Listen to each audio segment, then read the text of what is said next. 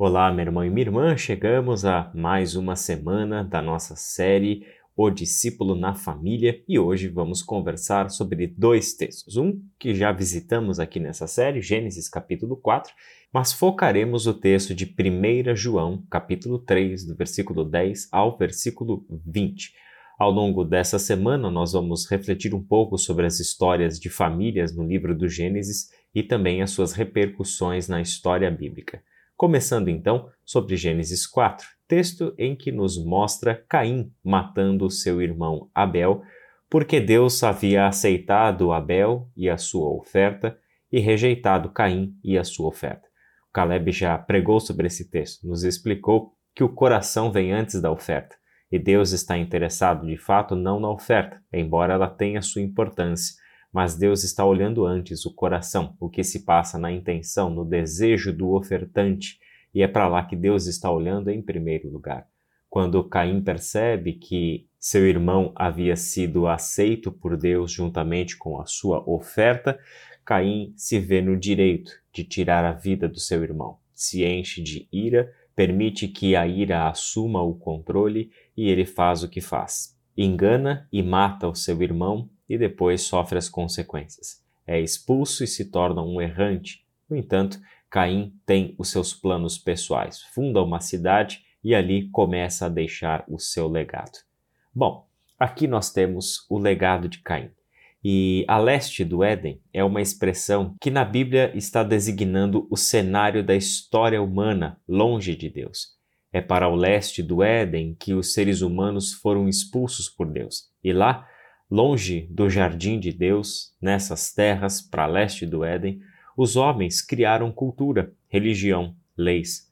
Eles constituíram famílias, eles construíram cidades e eles, o que estão fazendo desde o início, invejando e matando uns aos outros, porque se entendem não mais como cooperadores de Deus e do próximo, bem como da criação, mas como competidores entre si. Competem com Deus porque querem ser o próprio Deus competem entre si porque um quer dominar sobre o outro e competem com a criação, querendo tomar para si algo que pertence a Deus e do qual eles devem ser apenas os cuidadores, os mordomos. Esse é o legado de Caim e nós encontramos em 1 João capítulo 3 de 10 a 20 o resultado daquele que é e sempre foi o plano de Deus para destruir este legado de Caim criar uma alternativa, criar uma nova humanidade a partir do seu filho, a partir de Jesus Cristo. Vamos ler o texto? 1 João, capítulo 3, de 10 a 20. O texto diz assim na NVT. Assim podemos identificar quem é filho de Deus e quem é filho do diabo. Quem não pratica a justiça e não ama seus irmãos não pertence a Deus. Esta é a mensagem que vocês ouviram desde o princípio que amemos uns aos outros. Não sejamos como Caim, que pertencia ao maligno e assassinou seu irmão. E por que o assassinou? Porque Caim praticava o mal e seu irmão praticava a justiça. Portanto, meus irmãos, não se surpreendam se o mundo os odiar. Se amamos nossos irmãos, significa que passamos da morte para a vida, mas quem não ama continua morto. Quem odeia seu irmão já é assassino. E vocês sabem que nenhum assassino tem dentro de si a vida eterna. Sabemos o que é o amor, porque Jesus deu sua vida por nós. Portanto, também devemos dar nossa vida por nossos irmãos. Se alguém tem recursos suficientes para viver bem e vê um irmão em necessidade, mas não mostra compaixão, como pode estar nele o amor de Deus? Filhinhos, não nos limitemos a dizer que amamos uns aos outros demonstremos a verdade por meio de nossas ações. Com isso, saberemos que pertencemos à verdade e nos tranquilizaremos quando estivermos diante de Deus. E, ainda que a consciência nos condene, Deus é maior que nossa consciência e sabe todas as coisas. Esse texto nos mostra, em primeiro lugar, que o amor é a marca distintiva dos filhos de Deus qual é o indicador fundamental de que somos verdadeiramente filhos de Deus? Não é a confissão de fé correta, não é a estar na igreja correta. A marca do Filho de Deus é o amor de uns pelos outros. Quem ama e quem pratica a justiça são filhos de Deus. Existe uma relação profunda, portanto, entre amar e a prática da justiça, porque o amor, da perspectiva bíblica, não se resume ao sentimento afetuoso, mas a uma prática daquilo que é justo aos olhos de Deus. Porque Deus é amor, ele enviou o seu Filho para nos redimir.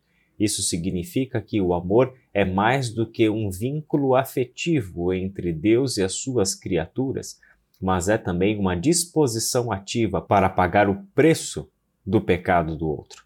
Significa então que Deus está mostrando a nós, dentro de toda a história bíblica, a sua principal característica, o amor, por meio das suas palavras, por meio das suas ações e quer imprimir em nós, seus filhos, aquilo que é o seu atributo predominante, que é justamente o amor.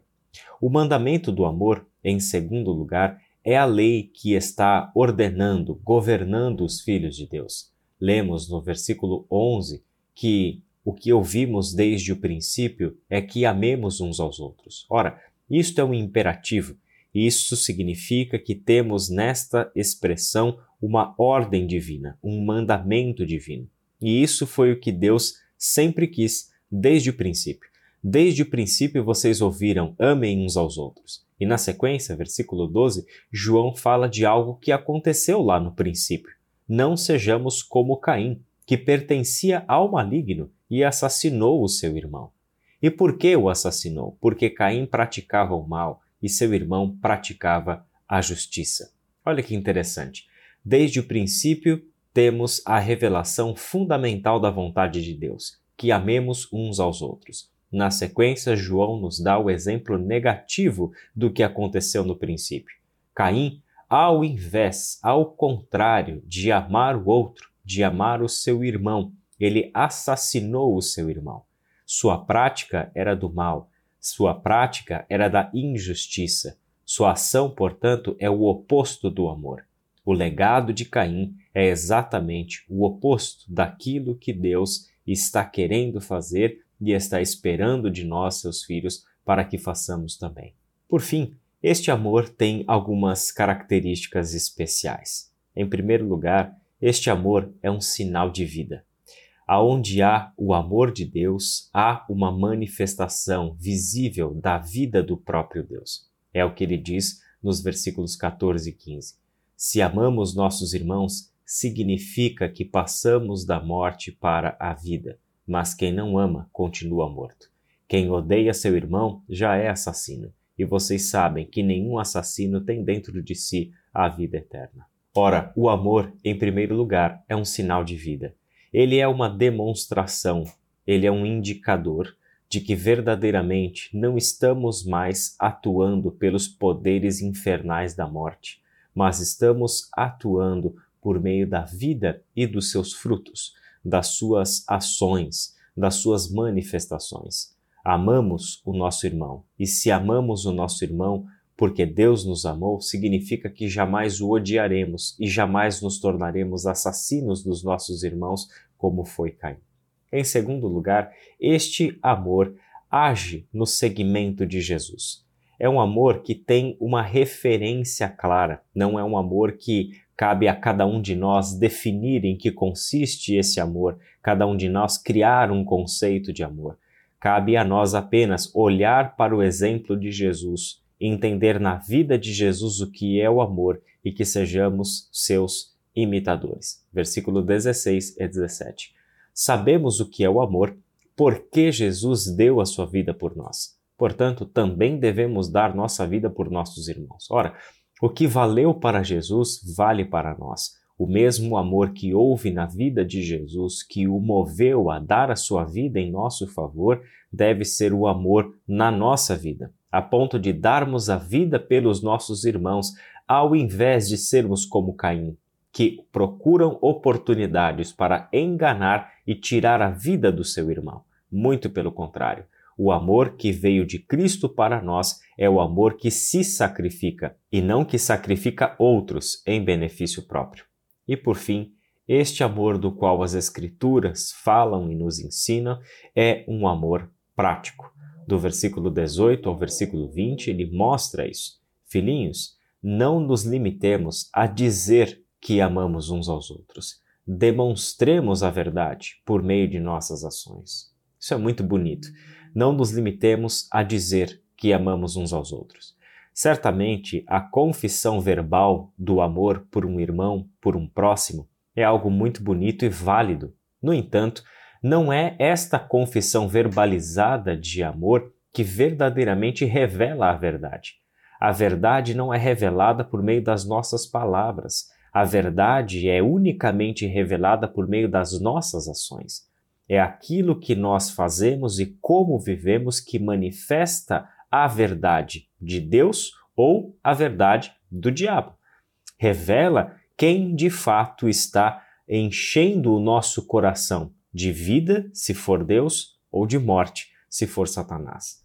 Com isso saberemos que pertencemos à verdade e nos tranquilizaremos quando estivermos diante de Deus. Ora, pertencer à verdade é viver na vida de Deus, a vida do próprio Deus que se manifestou. Se vivemos em Deus, produziremos frutos de acordo com aquele que nos dá a vida.